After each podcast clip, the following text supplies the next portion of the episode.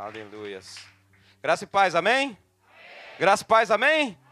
Vocês estão aí comigo? Amém. Glórias a Deus. Fiquem comigo aí.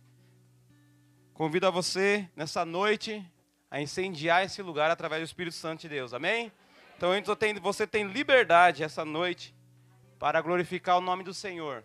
A hora que você quiser, a hora que você sentir no coração, na hora que algo tocar no teu coração for direcionado a você, não se cale, glorifique. Amém? Glórias a Deus. Eu gostaria de pedir para o pessoal do staff, só por favor, um papel e uma caneta. Amém? Para quem não me conhece, eu sou o Sam. E para quem me conhece, também sou o Sam, também não, não muda. Sou o Sam.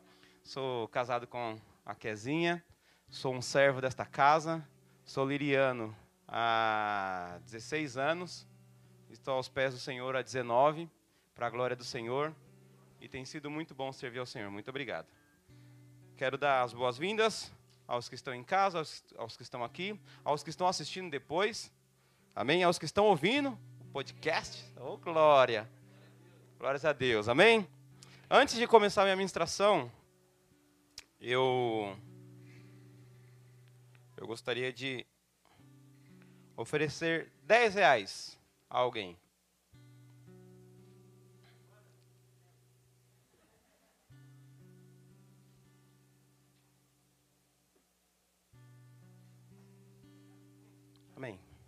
Glórias a Deus. Amém. Você também. Deixa eu guardar aqui. glórias a Deus, glórias a Deus. Quero convidar você a abrir a sua Bíblia em Romanos 1, a partir do versículo 24. Amém? Não.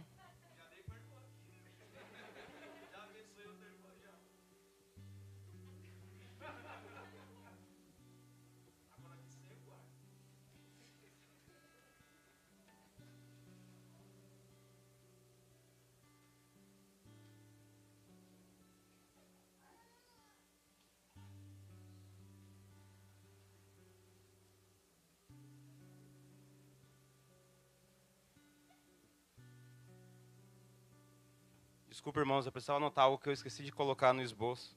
E é muito importante. Amém? Quem achou, dá glória a Deus. Quem não achou, fala Lírio Play. Glórias a Deus. Diz assim: Por isso, Deus os entregou à impureza sexual, segundo os desejos pecaminosos dos seus corações, para a degradação dos seus corpos entre si Trocaram a verdade de Deus pela mentira e adoraram e serviram a coisas e seres criados, em lugar do Criador, que é bendito para sempre. Amém. Por causa disso, Deus os entregou a paixões vergonhosas. Até suas mulheres trocaram suas relações sexuais naturais por outras, contrárias à natureza. Da mesma forma, os homens, da mesma forma, os homens também abandonaram as relações naturais com as mulheres e se inflamaram de paixão uns pelos outros começaram a cometer atos indecentes, homens com homens, e receberam em si mesmo o castigo merecido pela sua perversão. Além do mais, visto que desprezaram o conhecimento de Deus, ele os entregou a uma disposição mental reprovável, para praticarem o que não deviam tornaram-se cheios de toda sorte de injustiça, maldade, ganância e depravação. Estão cheios de inveja, homicídio, rivalidade, engano e malícia. São bisbilhoteiros, caluniadores, inimigos de Deus, insolentes, arrogantes e presunçosos. Inventam maneiras de praticar o mal, desobedecem a seus pais, embora conheçam o justo decreto de Deus de que as pessoas que praticam tais coisas merecem a morte, não somente continuam a praticá-las, mas também aprovam aqueles que as, que as praticam. Amém? Há cerca de dois mil, dois mil anos atrás, Paulo escrevia isso, e isso é tão atual, né? Amém. Quem sabe aqui o que, que, é um, que, que é um diagnóstico? Alguém sabe o que é um diagnóstico? Todo mundo sabe? Alguém não sabe o que é diagnóstico? É mais difícil. Eu vou tentar entrar nessa área.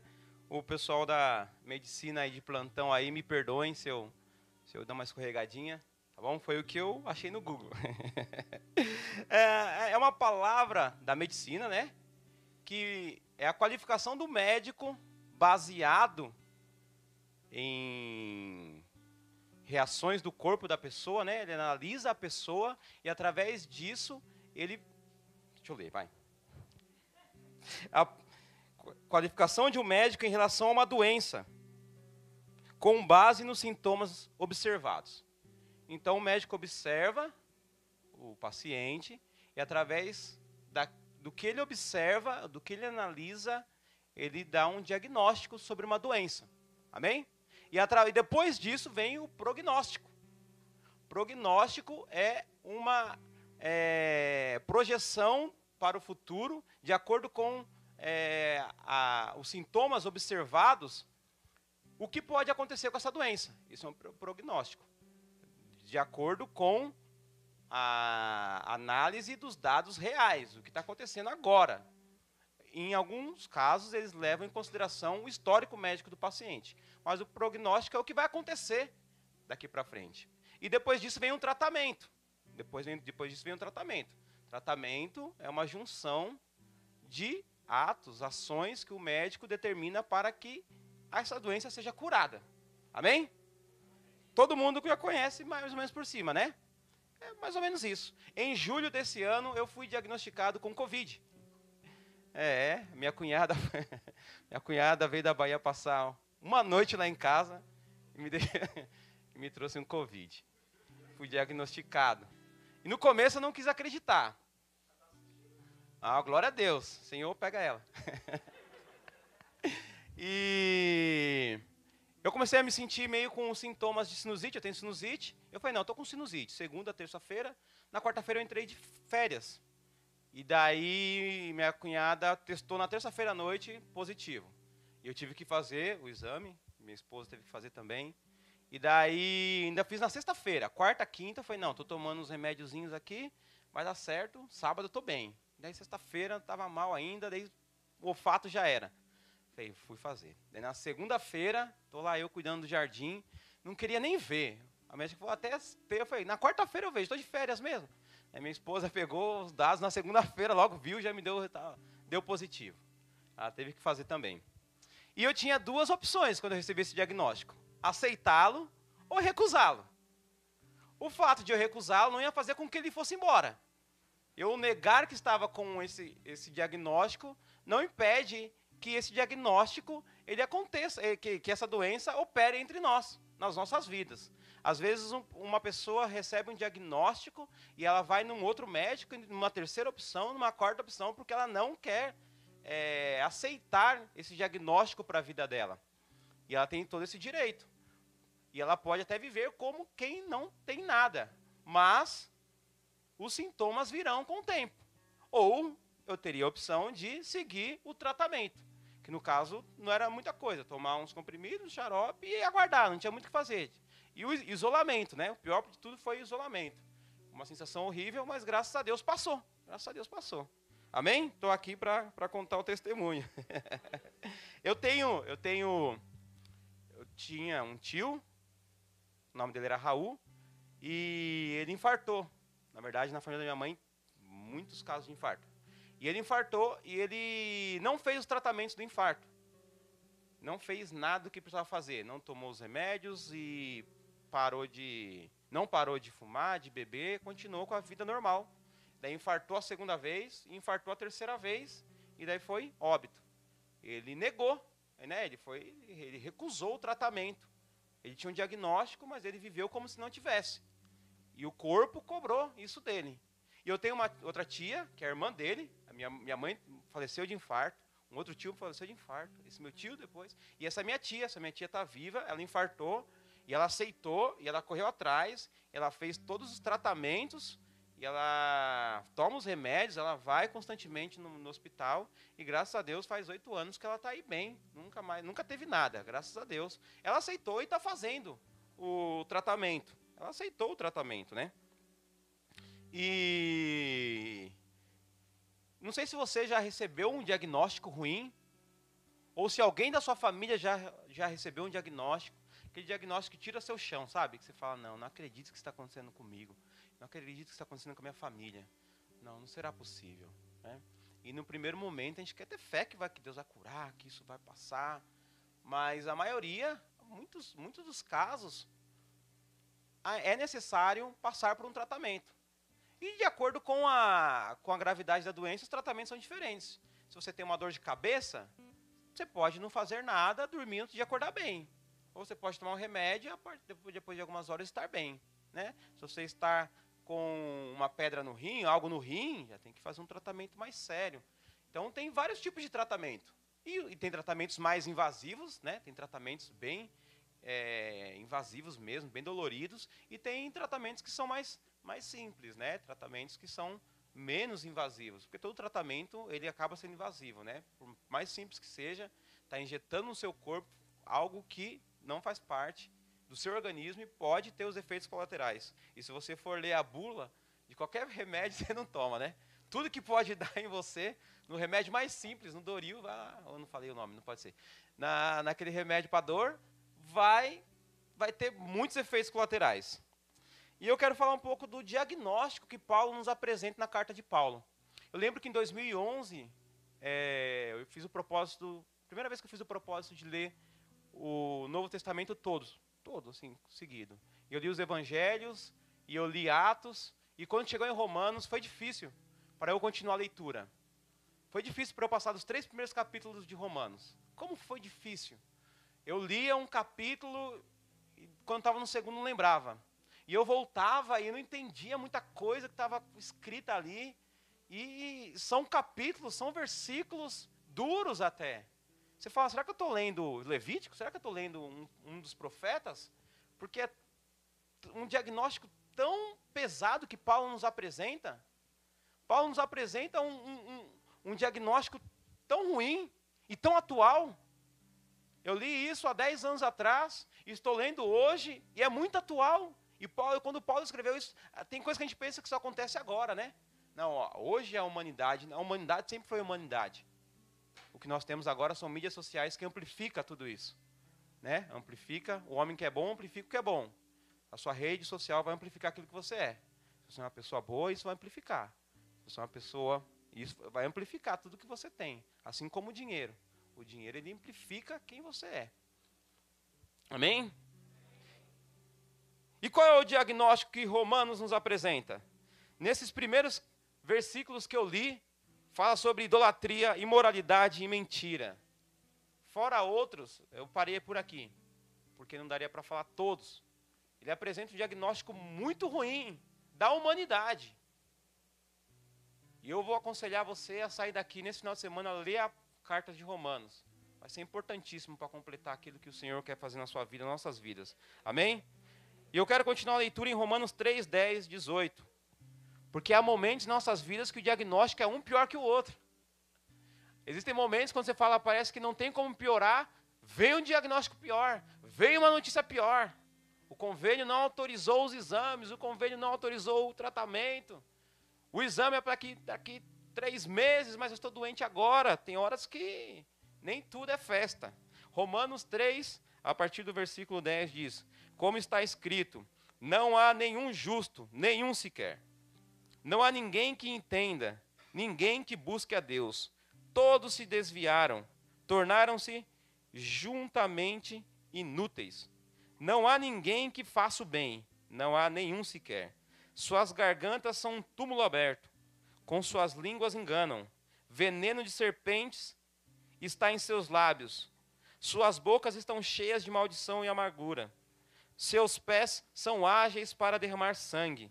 Ruína e desgraça marcam os seus caminhos, e não conhece o caminho da paz. Aos seus olhos é inútil temer a Deus. Olha essa anatomia. Olha como Paulo ele descreve essa anatomia. Gargantas como um túmulo aberto, línguas que enganam, lábios com veneno de serpente, bocas cheias de maldição e pés ágeis para derramar sangue. Esse é o diagnóstico de Deus para nós hoje. Todos nós. Todos nós temos esse diagnóstico hoje. E é muito importante que nós saibamos e guardemos esse diagnóstico. E qual é o prognóstico disso tudo? Se as coisas continuarem dessa forma, sem um tratamento? É uma eternidade longe de Deus. É morte física e morte espiritual. É que as nossas almas irão padecer. Mas eu não vim aqui nessa noite só para te dar uma notícia ruim, para falar que o seu diagnóstico é ruim. Eu vim aqui para dizer que há um tratamento. Há um tratamento para esse seu diagnóstico. O Senhor não me trouxe aqui hoje simplesmente para falar que nós somos ruins, que nós somos pecadores, que não há um justo aqui sequer, que não há ninguém que faça o bem por si mesmo. Não só para isso, mas o Senhor tem algo para nós hoje. Amém? Aleluias, aleluias. Em Romanos 3, 21 ao 24. Continuando aqui a leitura. Romanos 21, ou oh, 3, 21. Mas agora se manifestou uma justiça que provém de Deus, independente da lei, da qual testemunham a lei e os profetas. Justiça de Deus mediante a fé em Jesus Cristo, para todos os que creem não há distinção, pois todos pecaram e estão destituídos da glória de Deus, sendo justificados gratuitamente por sua graça, por meio da redenção que há em Cristo Jesus. O antídoto para o nosso para nosso diagnóstico é a graça. O Senhor, ele tem um antídoto, um tratamento específico para isso. E se nós seguirmos, você pode glorificar o Senhor por isso? Você pode glorificar o Senhor porque Romanos não acaba em 3,19. Porque Paulo continua escrevendo. O meu medo era que acabasse Romanos em 3,19. Mas não acabou. Glórias a Deus que tem o versículo 20, 21, 22, 23, 24. Porque somos justificados gratuitamente. Aleluias. Amém? Aleluias. Agora eu quero te perguntar: por que, que vocês não vieram pegar os 10 reais?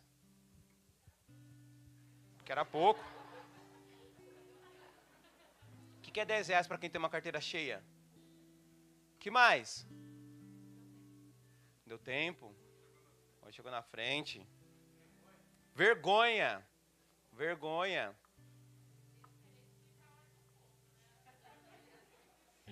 Vergonha. 10 reais não vale a exposição. Aleluias. Por que eu não aceito o dom da graça de Cristo? O Senhor está aqui oferecendo a graça dele todo o tempo. E quando eu digo aqui, não é aqui na igreja. É onde você estiver, ele está o tempo todo oferecendo. E por que, que nós não aceitamos o dom gratuito de Deus? O dom da graça, o dom da justificação. Aleluias. Aceitar perdão é reconhecer que tenho pecado. Não, meu pecado não, não mato, não roubo. Precisar da graça é reconhecer, Senhor, eu sou pecador. Pois vocês são salvos pela graça, por meio da fé. E isto não vem de vocês, é dom de Deus. Não por obras, para que ninguém se glorie. Efésios 2, 8 e 9. Aleluias. Glórias a Deus. A vergonha de reconhecer, Senhor, eu sou pecador. Senhor, eu preciso. Senhor, eu quero, mais do que precisar, eu quero, eu preciso do teu perdão, eu quero ser perdoado, eu quero ser justificado, eu quero ser restaurado. Outros, outros acham que é um truque. Alguém pensou que era alguma pegadinha. Vai chegar lá e vai fazer alguma pegadinha. Sábado retrasado, ah, sábado retrasado eu parei na faixa de pedestre aqui no Ayumi de baixo. Um carro veio atrás, um páreo, bateu com vontade na traseira do meu carro. Bateu, pá! E vai ter que. É, ficou. O Robson aqui fez um orçamento para mim aqui, fez um. Orçamento não, né? Fez uma consultoria. Falou, cara, tem que acionar o seguro porque vai ter que trocar muita peça, senão você vai perder muito na revenda. E eu, tá bom. Aí ele falou assim, porém, se você acionar o seguro, tem algumas coisinhas aí. Eu fui pesquisar. Os seguros, eles funcionam com bonificação, com pontuação. Né? Quanto menos você usa, mais ponto você tem. Quando você vai renovar, fica mais barato. Eu pago algo para minha segurança quando eu precisar. E se eu usar, eu perco. Eles podem me rejeitar. Se eu usar muito seguro, eles podem não querer renovar comigo. Quer dizer, eu pago para ter uma segurança e quando eu tenho, e quando eu preciso dessa segurança, é como um hospital que só tem de sãos. Um dentista que está na plaquinha só venha se você tiver o dente bom. Não faz sentido. Não faz sentido isso. E às vezes nós achamos que com Deus é assim também. Às vezes nós achamos que com Deus é dessa forma, eu preciso ter pontuação com Deus. Eu não vou usar a graça hoje não, eu não vou usar as misericórdias hoje não, porque senão eu vou perder ponto com Deus. A gente acha que tem algum truque na graça. Como assim só pedir perdão? Eu não preciso, eu preciso fazer alguma coisa para me redimir. Eu preciso fazer algo para me sentir perdoado. Eu preciso amontoar pedras até chegar ao céu para poder pedir perdão. E por mais que você seja bom de equilíbrio, você nunca vai chegar lá. Por mais que tenha pessoas para te ajudar, você nunca vai chegar até lá. Por mais que a engenharia, a tecnologia, você nunca vai conseguir amontoar pedras e chegar até o céu. E tem aqueles. Quem precisa de perdão quando se é tão bom quanto eu? Minha carteira está cheia, é muito pouco. Poucos. É 10 reais. Ah, graça de Deus, sou bom, não preciso da graça. Ó, eu dizimo, eu contribuo generosamente em missões, não perco um culto. A graça é para o meu irmão, quase não vejo ele no culto. Graça não é para mim.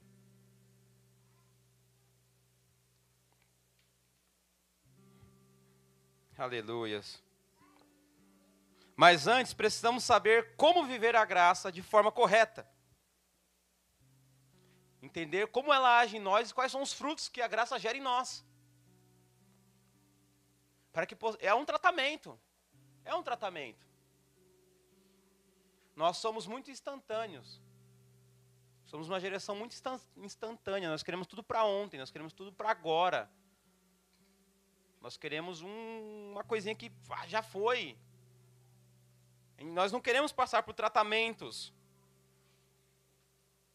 Em João 8, do 3 ao 11, conta uma história muito conhecida, mas eu quero falar, talvez você não conheça, talvez você esteja ouvindo essa, essa, essa história pela primeira vez, talvez você seja novo. Eu quero falar, eu quero que você preste atenção. Diz assim: Os mestres da lei e os fariseus trouxeram-lhe uma mulher surpreendida em adultério.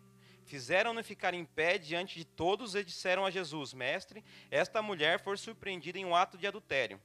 Na lei, Moisés nos ordena apedrejar tais mulheres. E o Senhor que diz? Eles estavam usando essa pergunta como armadilha, a fim de terem uma base para acusá-lo. Mas Jesus inclinou-se e começou a escrever no chão com o dedo. Visto que continuavam a interrogá-lo, Jesus não respondeu das primeiras vezes. Continuaram perguntando. Ele se levantou e lhes disse: Seja, se, se algum de vocês estiver sem pecado, seja o primeiro a tirar pedra nela. Inclinou-se novamente e continuou escrevendo no chão. Os que ouviram foram saindo, um de cada vez, começando com os mais velhos. Jesus ficou só com aquela mulher em pé diante dele. E então Jesus pôs-se pôs de pé e perguntou-lhe: Mulher, onde estão eles? Ninguém a condenou?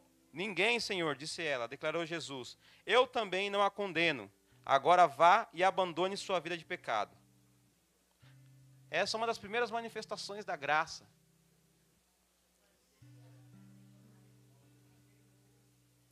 A graça, ela nos livra da condenação. Eu também não a condeno. O Senhor, a graça. Primeira, quando você vai até o Senhor e confessa, quando você vai até o Senhor e coloca a sua vida diante da graça do Senhor, a primeira coisa é que nós somos livres da condenação. O Senhor não nos condena mais. Amém? Mas isso não é o tudo. Isso não é a graça por completa. E aí que está um grande perigo.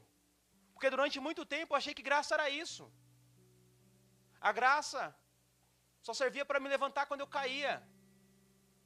Eu pensava que a graça só servia para eu pedir perdão depois que eu dava uma mancada e continuar sendo salvo. Mas isso é só um, um pouco da graça, o perdão. Amém? Vocês estão entendendo? Ah, glória a Deus.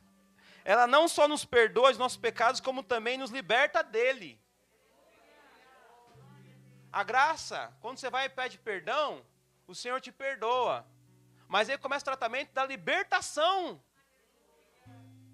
A graça, ela te livra não só da condenação, mas do poder do pecado sobre a sua vida. A vida na graça é uma vida sem perdão, sem pecado. É uma vida livre do poder do pecado. O pecado não nos domina mais. É uma vida de perdão. Amém? Glórias a Deus. É não ser mais controlado pelo pecado. É você ter o domínio do pecado, do é, domínio, domínio do pecado. Você não peca mais, você tem um domínio. Você não é mais dominado por ele, você tem o um domínio da sua vida. E é muito complexo porque quando há um novo nascimento, quando você nasce de novo, o teu espírito nasce de novo e você está preso numa cadeia pecaminosa. E o espírito luta contra a carne, e a carne luta contra o espírito. Mas a diferença é que você tem um controle sobre. A vida na graça é você ter o controle. Há uma luta do espírito com a carne, há uma luta, mas você tem o controle. Você não é mais dominado pelo pecado. Você não é mais controlado por ele. Olha como a graça nos traz tantos benefícios. A gente usa a graça só para me perdoa, Senhor. E, e, aí, tá bom, te perdoo, mas aí vai continuar vivendo no pecado, sendo controlado por Ele, caindo todos os dias, pedindo perdão de manhã, caindo à noite? Não, está errado. E eu falo porque eu vivi isso. Eu vivi momentos muito difíceis onde eu usava a graça dessa maneira. Amém? Glórias a Deus. Primeiro bateu aqui essa palavra. A graça, alguém escreveu, a graça que nos liberta da condenação do pecado, mas não nos liberta do poder do pecado, é uma desgraça. Não tem. Tem que libertar de tudo. Amém? Aleluias. Em Romanos 6,2 diz: Nós que morremos para o pecado, como podemos continuar vivendo nele? Como podemos continuar vivendo nele? Essa é a grande pergunta. Nós que morremos, Paulo faz essa indagação, nós que morremos para o pecado, como podemos continuar vivendo nele? É como o homem que vai, rapaz, a moça, vai passar o carnaval na Bahia, e daí ele chega lá e vê uma igreja, e daí ele liga na sexta-feira, sábado de manhã para o pastor, fala, sou turista aqui, vim passar o carnaval, quero saber quando que é o, quando que é o culto aí, no domingo. O pastor, oh, que bênção, se eu veio para Salvador para vir para a igreja, não, é que eu vou pecar muito sábado e no domingo eu quero ir pedir perdão. Não faz sentido. Não faz sentido, a graça não é para isso. A graça não é para isso. Amém? Será que esta é a intenção da graça, promover a desobediência? Será que nós temos usado a graça de maneira errada? Para promover o mal? Para desagradar a Deus? Aleluias. Porque a graça de Deus se manifestou salvadora a todos os homens e ela nos ensina a renunciar à impiedade e às paixões mundanas, e a viver de maneira sensata, justa e piedosa nesta era presente. Tito 2, 11 e 12. Depois eu posso colocar o esboço no grupo da igreja. Ela nos ensina, a graça nos ensina. A graça não só nos perdoa, não só nos liberta, não só nos livra da condenação, não só nos livra do poder do pecado, mas também ela nos ensina a renunciar. A graça é muito além. Quanto tempo, Senhor, misericórdia, eu vivi pensando que a graça era pedir perdão. Eu estava conversando esses dias com a minha esposa em casa. Já faz um tempo que eu estou maturando eh, esse tema. E eu pensei, até falei, comentei com ela, falei, quantas vezes eu pequei, sabendo que era errado, falando, depois eu vou pedir perdão, o Senhor vai, misericórdia, a graça não é para isso. Quantas vezes eu estava no caminho, E eu falei assim: eu vou pecar, mas depois o Senhor vai me perdoar. Misericórdia, a graça não é para isso. A graça tem que nos ensinar a renunciar, a viver de maneira santa, digna, justa, honesta, nesta era presente. A graça é para agora, não é para quando a gente for arrebatado. A graça, a graça é para ser usado nesse momento, quando a sociedade está corrupta, quando a sociedade está indo para um lado totalmente longe de Deus. Temos que aprender com a graça, não com coaching, não com influenciadores, não com políticos, é com a graça do Senhor, ela que nos ensina. Amém? Aleluias.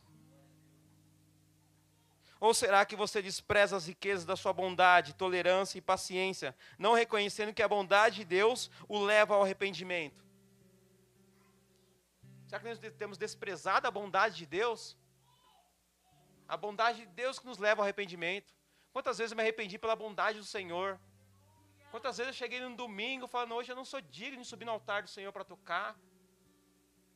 Hoje eu não sou, hoje não, não dá. Encontrei num líder alguém que falou, não, o Senhor é contigo, vem, não deixe de adorar o Senhor. Era a bondade, o amor, a misericórdia. Aleluia. Terei misericórdia quem eu quiser ter misericórdia, diz o Senhor. Aleluia. A graça liberta. Mas a graça de Deus porque, embora vocês tenham sido escravos do pecado, passaram a obedecer de coração e de, de coração a forma de ensino que lhes foi transmitida. Vocês foram libertados do pecado e tornaram-se escravos da justiça. Nós somos libertos do pecado. Nós somos libertos do pecado. Quantos aqui já se batizaram nessa igreja? Quantos se batizaram nessa igreja? Eu glorifico a Deus pelo pastor Melk, porque no meu batismo foi um batismo. Não teve uma preparação antes, não conversaram comigo antes. Na hora, não teve uma um direcionamento como teve, e o pastor falou: todos que vão se batizar já morreram para o pecado. Então, todo mundo já morreu para o pecado. Todo mundo se batizou nessa, nessa igreja e o pastor morreu para o pecado. Como pode querer viver escravo dele de novo? Pensa um prisioneiro que passa 10, 15 anos preso e quando ele sai ele fica pedindo para ser preso de novo. Não faz sentido para mim, não tem lógica. Alguém que foi liberto de algo querer ser escravo de novo daquilo, querer ser prisioneiro de novo. E sabe por que é difícil se manter na igreja quando você chega? Porque você observa a podridão que você estava. Ah, agora está dando tudo errado na minha vida. Não é que está dando tudo errado, você viu o quanto errado era a sua vida. Você está no processo. Chega, as pessoas chegam na igreja, parece que as coisas pioraram. Não é que as coisas pioraram, seus olhos foram abertos. E você viu que você estava ruim. Quando você chega na igreja, você fala, ai, as coisas estão piorando para mim. Não estão piorando, já estava na pior. Seus olhos estão sendo abertos, mostrando a podridão que você vivia. Vai embora e continua vivendo, ou vem para o tratamento de Jesus. É duas opções. O muro é do diabo, não adianta ficar em cima dele. Agora, sabe qual é o grande problema? que muitos usam da graça para libertinagem. A graça está aí, não existe mais lei. Então eu vou pecar, eu posso pecar, depois o Senhor me perdoa. A graça não é um salvo-conduto para você sair pecando. A graça não é uma autorização para que você peque. Alguns acham que a graça é uma permissão. Ah, pode ir lá e pecar permissão, como você pega a permissão quando você tira a carta. Não, a graça não é para isso. A graça não serve para isso. Porque se voluntariamente continuarmos no pecado, depois de termos recebido o pleno conhecimento da verdade, já não resta mais sacrifício pelos pecados, mas uma expectação terrível de juízo e um ardor de fogo que há de devorar os adversários. Porque se eu continuo pecando, depois de ter recebido o conhecimento da verdade, já não resta mais sacrifício para mim. Hebreus 10, 26 e 27. A libertinagem é um perigo. Não existe mais lei. Lógico que existe lei. Cristo diz: aquele que obedece os meus mandamentos são os que me ama. Cristo trouxe os mandamentos dele. Não é que não existe mais lei, é só graça. Não é. E os mandamentos do Senhor é mais difícil. Muito mais difícil. Você não deve adulterar na lei. Se você olhar para a mulher, você adulterou com Cristo. Ignore o seu adversário na lei. Ore pelo seu adversário e sirva-o com Cristo. Tem lei sim. A graça não foi de graça. Houve um, prego, um preço e nós temos um preço para pagar ainda.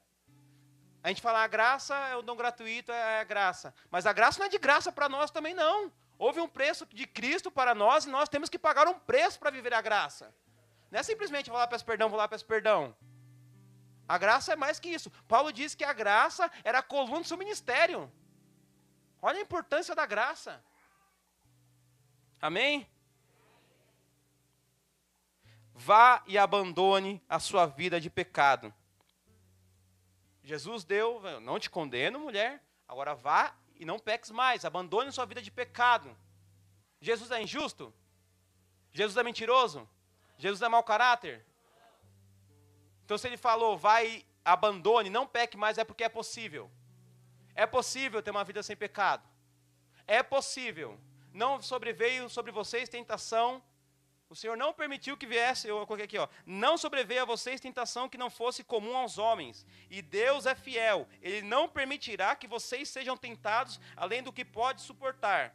Mas quando forem tentados, ele lhes providenciará um escape para que o possam suportar.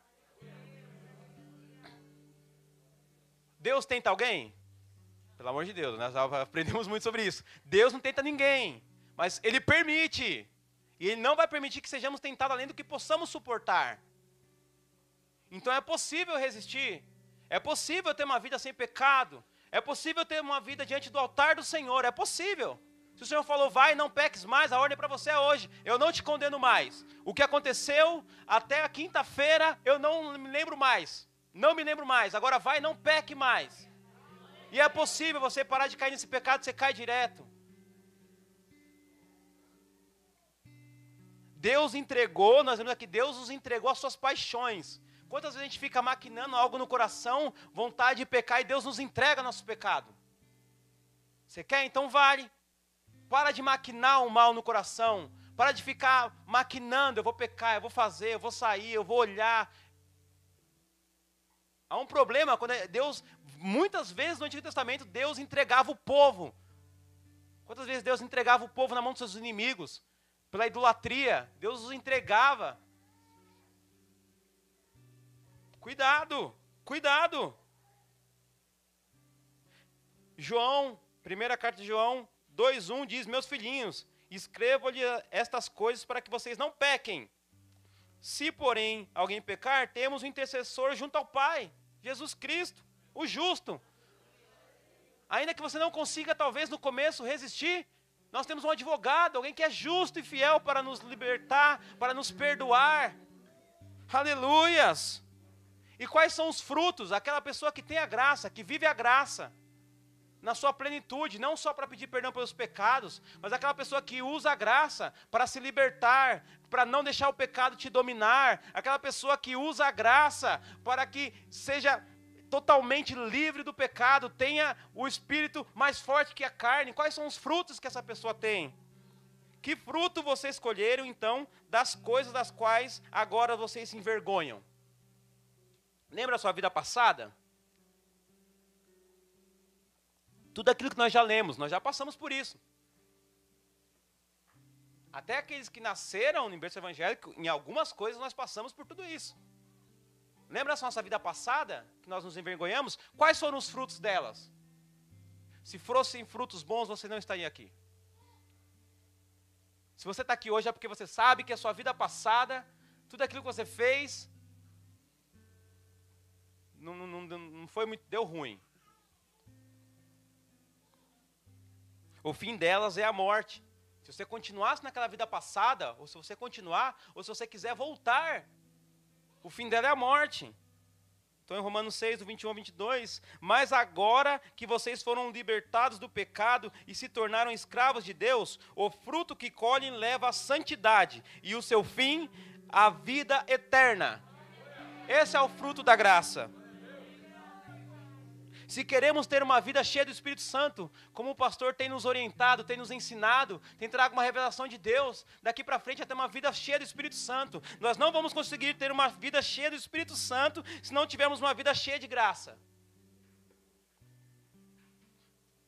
Eu me converti em 2002. E era o ano de 2008, já estava na Líria, já fazia dois anos. Eu ainda não era batizado no Espírito Santo. E era uma frustração para mim. Eu acredito que quando chegou o ano de 2005, 2006, eu já nem orava mais por isso. Porque era uma frustração muito grande para mim. Porque eu achava que eu tinha que parar de fazer muita coisa. Eu me sentia muito pecador e eu queria me justificar. Eu vou parar de fazer, eu vou merecer o, o batismo com o Espírito Santo. Eu quero falar em línguas, mas eu, quero, eu vou ter que merecer. Eu, eu, eu vou orar mais. E eu nunca conseguia, nunca conseguia. E eu me frustrei por causa disso durante muito tempo. Eu vim de algumas igrejas que tinha quem nunca foi batizado com o Espírito Santo, vem aqui na frente. Na Lírio, uma época também tinha isso. Tinha isso, vem aqui na frente, aqueles que querem ser uma oração. E eu abaixava a cabeça no teclado, ali. Eu via pessoas chegando novas e sendo batizadas com o Espírito Santo, e depois saindo e voltando. Eu via pessoas da quais eu falava, nossa, a pessoa chegou hoje de boné, no outro culto já foi batizada com o Espírito Santo, eu estou aqui. 30 mil anos não sou batizado. Palhaçada. Aleluias. E eu me lembro que teve um dia, eu saí, e eu precisava muito, eu queria muito estar nesse culto. Eu queria muito estar nesse culto. Eu falei, eu preciso estar nesse culto. E eu corri, peguei um ônibus, estava numa festa, e a pessoa falou, não, vamos ficar. Eu falei, não, eu preciso ir para o culto, e vim para o culto. Cheguei, cinco minutos para começar o culto. Daí foi o louvor, foi a palavra, daí nesse final, quem nunca foi batizado com o Espírito Santo veio aqui na frente. Eu abaixei minha cabeça ali no teclado e fiquei. E de repente alguém subiu, colocou a mão no meu coração e falou assim: tem algo que você quer muito e você vai receber agora, fala. E eu falei. Falei, glórias a Deus. E sabe que, sabe por que eu queria ser muito o Espírito Santo? Porque eu não aguentava mais as pessoas tendo que falar para mim o que Deus queria falar comigo. Eu não aguentava mais isso. Eu dependia das pessoas para ouvir Deus. Porque não tinha o Espírito Santo em mim. Como que eu ouço Deus sem o Espírito Santo? A Bíblia fala que quando o Senhor voltar, o Espírito Santo vai ser tirado da terra, ninguém vai conseguir interpretar a Bíblia. Talvez você não consiga entender a Bíblia porque você não tem o Espírito Santo. O Espírito Santo que nos auxilia. Eu falei, não, não quero mais que alguém venha falar isso que te digo, ó, Deus mandou te falar, o Senhor, eu quero que o Senhor fale comigo. Eu estou aqui, fala comigo, Senhor. Eu estou aqui, fala diretamente comigo. Eu quero te ouvir de alguma forma. Fala comigo, eu preciso, eu quero, eu quero mudar de nível. Eu não quero mais ficar dependendo do culto. Eu ficava esperando até domingo para ouvir o que Deus tinha para mim. Ficava procurando programa no rádio. Caixinha de promessa. Que evangelho é esse? Que intimidade com Deus é esse? Que filho é esse? Não faz sentido. Hoje para mim não faz sentido. Mas durante muito tempo na minha vida era muito, muito fechada essa questão da graça, do pecado. Porque a gente não consegue vencer no primeiro mês, assim que a gente chega, a gente acha que é impossível vencer o pecado. No ano da maturidade não pode ter mais isso. A gente está no ano da maturidade, estamos fechando aí no ano da maturidade. Esse ano não dá para ter mais isso. Não é porque você ficou no começo, você não conseguiu vencer o que é invencível. Não há tentação que não seja sobre-humana. Você pode vencer. Você não venceu na primeira, na segunda, na terceira, mas você pode vencer. O Senhor tem graça para você hoje total, não só para te perdoar, mas para te libertar, para te transformar. Quando vocês estavam mortos em pecados e na incircuncisão da sua carne, Deus os, os vivificou juntamente com Cristo. Ele nos perdoou todas as transgressões e cancelou a escrita de dívida que consistia em ordenanças e que nos era contrária ele removeu pregando-a na cruz, e tendo despojado os poderes e as autoridades, fez deles um espetáculo público, triunfando sobre eles na cruz. Entre a mão de Cristo e a cruz tinha todos os seus pecados, uma carta com todos os seus pecados, e ele pregou na cruz os seus pecados, e o sangue de Cristo escorreu sobre esta carta e apagou todos os seus pecados. Não há condenação para você, cala esse diabo que fica te aprisionando. O Senhor fez deles um espetáculo público, despro... ele acabou com tudo. Aleluias. Quero pedir para você ficar em pé, me ajuda louvor. Aleluias, o Senhor tem mais para as nossas vidas. Um dia um amigo meu falou para mim, eu acho que já deu. Não tá legal minha vida. E eu acho que é hora de eu não fazer algumas coisas mais. Eu falei, não tá legal sua vida? Ele falou, não tá legal. E ele falou, eu falei, teve época que você fez mais? Fiz. Falei para ele, agora, quando você jejuava mais, quando você orava mais, quando você estava mais firme com Deus, você merecia estar no altar do Senhor? Você nunca vai ser mais merecedor do que você é hoje. É isso que eu precisei escrever aqui. Você nunca vai ser mais merecedor do que você é hoje. Porque não é pelas obras, é dom de Deus. A graça é dom de Deus, é o dom gratuito. Em nome de Jesus. Aleluias. Glórias a Deus.